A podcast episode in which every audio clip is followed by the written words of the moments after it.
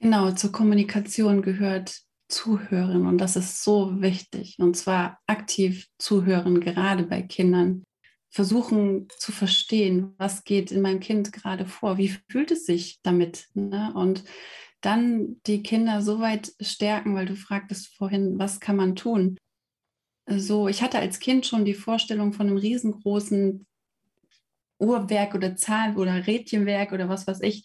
Und jeder Mensch ist ein kleines Rädchen. Und das ganze System dreht sich nur, wenn jedes Rädchen funktioniert und äh, mitarbeitet. Und so ist es letztendlich auch. Wir wachsen, wir funktionieren und wir wachsen alle gemeinsam. Wir sind hier gemeinsam auf einer Reise. Und wir müssen anfangen, uns gegenseitig zu unterstützen und nicht uns fertig zu machen, weil dann funktioniert irgendwann das ganze System nicht mehr, wie man ja jetzt aktuell ganz schön sieht.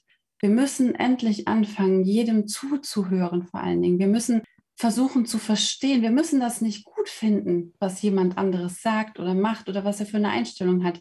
Aber wir müssen demjenigen zuhören und ihm die Chance geben, dass das, was ihm in ihm ist, diese Gefühle und Gedanken, die in dem anderen sind, dass er die ausdrücken kann, dass er sie aussprechen kann und dass sie rauskommen aus ihm.